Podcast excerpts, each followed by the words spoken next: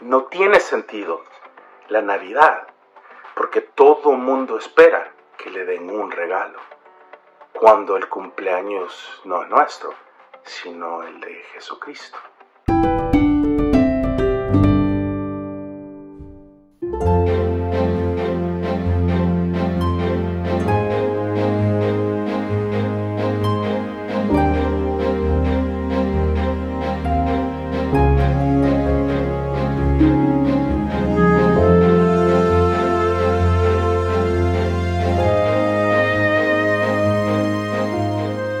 Mis navidades nunca estuvieron en el pasado llenas de sorpresas, ya que cuando vivía con mis papás, todos mis hermanos y yo sabíamos que nos iban a regalar. Siempre era un envoltorio grande y pesaba muy poco. ¿Por qué? Porque eran camisas, eran calcetines y eran ropa interior para nosotros. Y recuerden, éramos una familia grande, éramos cinco varones, cinco hombres en la casa, por lo cual mis padres tenían que optimizar todos los recursos que tenían. Y le doy gracias a Dios, nunca nos faltó nada diferencia de mis hijos, cuando empecé a darle sus regalos de Navidad, recuerdo una Navidad en especial que mi hija tenía cuatro, mi hijo tres y la pequeñita dos. Se nos arruinó la lavadora, por lo cual necesitábamos arreglarla. Pero en Estados Unidos no se arreglaban las cosas, ya que en ese momento vivíamos en Massachusetts. Así que tuve que ir a comprar, todavía existía Sears, y compré una lavadora. La traje a la casa, Gracias a Dios la pusimos y la caja no tocaba sacar todavía la basura. Entonces no saqué el reciclaje y lo guardé. Llegó Navidad, el 25 de diciembre, y el árbol de Navidad estaba lleno de regalos. Habían juguetes, había ropa, habían pijamas, todo lo que ellos siempre querían. en ese momento los Leapfrogs, que eran como unos eh, pequeños PlayStation portátiles, pero para niños, color verde con blanco, estaban de moda y los tres lográbamos comprarles uno a cada uno, con muchísimo esfuerzo. Llegó la mañana de Navidad, la regla es, desayunamos y luego abren sus regalos. Bueno, créanlo o no, lo hicimos. Desayunamos y a la hora de ir a buscarlos, el árbol de Navidad estaba sin tocarse. Es más, ni las luces estaban encendidas. Nos asustamos con mi esposa y comenzamos a buscarlos. Hasta que de repente me voy llevando la sorpresa de que mis tres hijos estaban en el cuarto de huéspedes, en la primera planta, jugando. Adivine con qué. Exacto.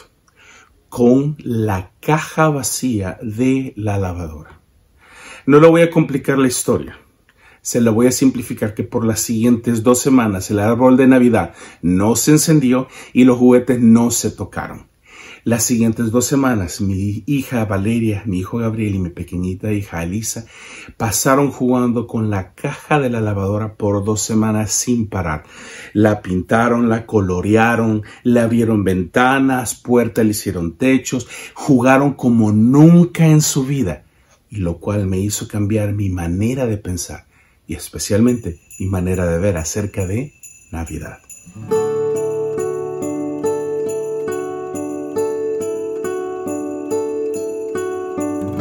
Las navidades siguieron siendo algo muy especial en nuestra casa y no aprendimos la lección acerca de los regalos de Navidad, sino hasta muchos años después, cuando nos dimos cuenta que nuestros hijos no valoraban lo que se les daba.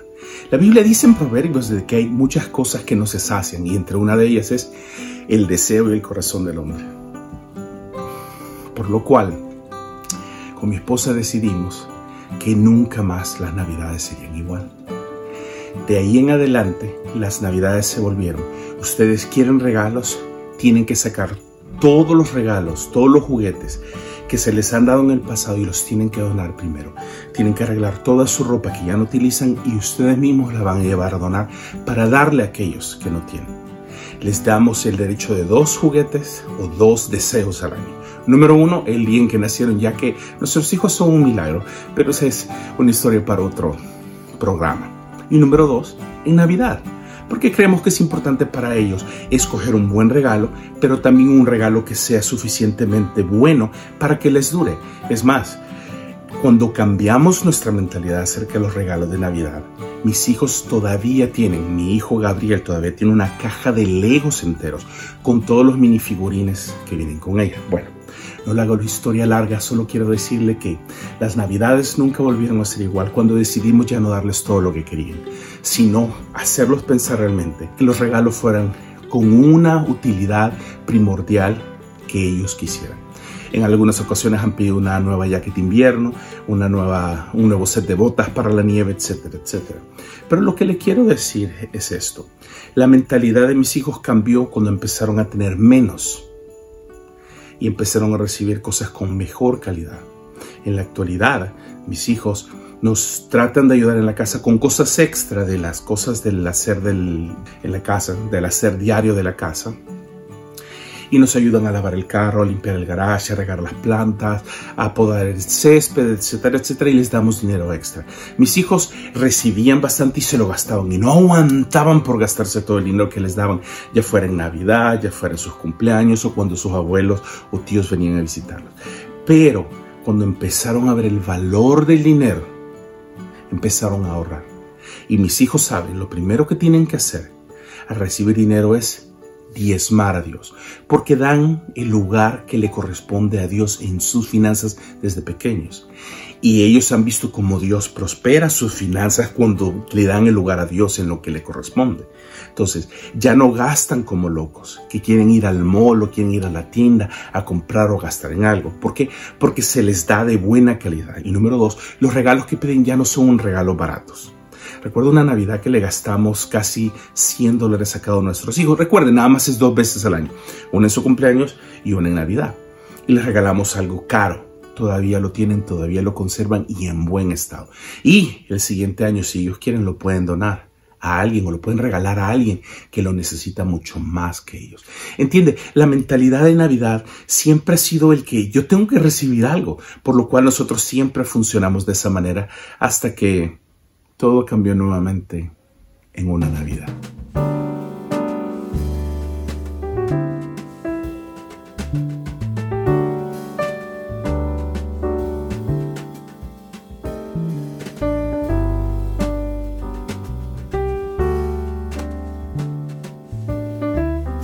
Nunca he ido a una fiesta de cumpleaños en la que uno tenga que ir a la fiesta y el cumpleañero nos regala a nosotros todo. Es decir, uno no tiene que llevar regalos, sino lo único que hace cada persona es llegar, le dan de comer y aparte de eso el cumpleañero da un regalo a cada uno de sus invitados. Yo creo que tampoco usted ha ido a un cumpleaños de ese tipo, ¿verdad? No tiene sentido. Celebramos el cumpleaños de alguien para poder darle un regalo hemos hecho una fiesta de cumpleaños para nuestros hijos, para nosotros, con el propósito indirectamente de que nos feliciten, compartir la alegría, pero también que nos den un regalo. Por lo cual, no tiene sentido la Navidad, porque todo mundo espera que le den un regalo, cuando el cumpleaños no es nuestro, sino el de Jesucristo. Dice Lucas, porque os ha nacido en la ciudad de David, el Rey el Salvador, que es Jesucristo. Y ese versículo va ligado a Juan 3:16, porque de tal manera amó Dios al mundo, que ha dado su Hijo unigénito para que todo aquel que en Él crea no se pierda, sino tenga vida eterna. El regalo de Dios a la humanidad ya fue dado. Y nosotros, cuando conmemoramos el cumpleaños o el natalicio de nuestro Salvador. Nos dedicamos a buscar, a regalarles a todo mundo, pero nos olvidamos realmente de lo que es más importante, Él.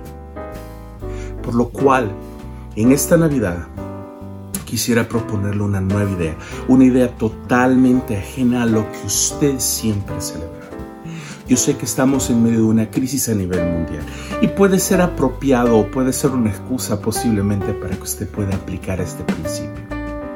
No le dé regalos a sus hijos, no le dé regalos a su esposa ni a nadie, sino busque darles el mejor regalo que le puede dar.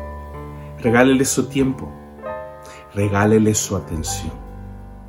Yo lo he tenido que hacer y me cuesta muchísimo. Y le soy franco, es porque no soy de esa manera en mi casa, aún cuando mis hijos están estudiando, estudian todo el día en línea y como a las 5 de la tarde nos reunimos y pasamos un tiempo juntos. Pero óigame, ¿por qué no en vez de regalarle a sus hijos, número uno, un regalo físico, ¿por qué no les regala mejor su tiempo y juegan juegos de mesa? Jueguen uno, Monopolio, el juego de la vida. Hay tantos juegos de mesa. Eso va a marcar la vida de sus hijos por siempre. ¿Alguna vez ha entrado al cuarto de sus hijos y los ha encontrado orando? Ayer en la noche me pasó y casi me pongo a llorar. Porque el tiempo que estamos invirtiendo con ellos pareciera ser que al fin está dando su fruto. Pero lo que quiero decirle en este día es, la Navidad no se trata de que nosotros le regalemos a alguien o que alguien nos regale a nosotros, sino se trata de nosotros darle un regalo al cumpleañero. Déjeme hacerle esta pregunta. ¿Cuál es su plan para Navidad? ¿Va a celebrar realmente la salvación de Jesucristo y el regalo de Dios al mundo a través de Jesucristo? ¿O simple y sencillamente se va a ir en la en el frenesí, en la locura de andar comprando y regalando y tratar de impresionar a la gente con su vestuario y todo esto. Créeme, las navidades son un tiempo bien estresante para muchísimos. Y para muchísimos de nosotros, tal vez por primera vez, va a ser un tiempo muy triste, ya que hemos perdido seres queridos. Por lo mismo, creo que es bien apropiado decirle, no compre nada, no le regale nada a nadie, regálele su atención, regálele una llamada, a su padre, a su madre, a su hermano, a su familiar, a sus hijos, en el cual usted pueda ponerles toda la atención. Regáleles un versículo bíblico, el cual los pueda motivar. Y usted busque la manera de regalarle a Dios lo mejor que se pueda también, su tiempo, el tiempo que usted invierte con Él. ¿Por qué no se propone para este nuevo año que va a empezar en un par de semanas regalarle a Dios una nueva propuesta. Voy a leer la Biblia en el 2021. Muchos nos quejamos de lo que nos pasó en el 2020 y ha sido el peor año de la historia. Posiblemente, para muchos, para muchos tal vez no lo ha sido. Pero lo que sí sé es esto, que la bondad de Dios siempre ha estado con nosotros en todo momento. Regálele a Dios ese, esa propuesta de leer la Biblia completa en un año. Orar todos los días. Cuidarse mejor físicamente. ¿Me entiende? Nosotros tenemos que celebrar el cumpleaños de Jesucristo. Regálele lo mejor que usted tiene. Ya le dio su vida a Jesucristo. ¿Por qué no empezamos por ahí? Dígale de esta manera. Señor, abro mi corazón y te doy un lugar. Aquí está mi corazón, es lo único que tengo. Te lo doy a ti para que tú hagas con él lo que quieras. Que mi vida cumpla tu plan, que mi vida cumpla tu propósito. Si usted ha orado esa oración y la ha orado en este momento, déjenos su comentario. Queremos conectarnos con usted para ayudarlo en su crecimiento espiritual y para ayudarlo a conectarse mejor con Dios. Y recuerde, en estas navidades no le vaya a comprar nada a nadie. Simple y sencillamente lo mejor el mundo puede tener, el regalo de la salvación de Jesucristo. Nos vemos hasta la próxima.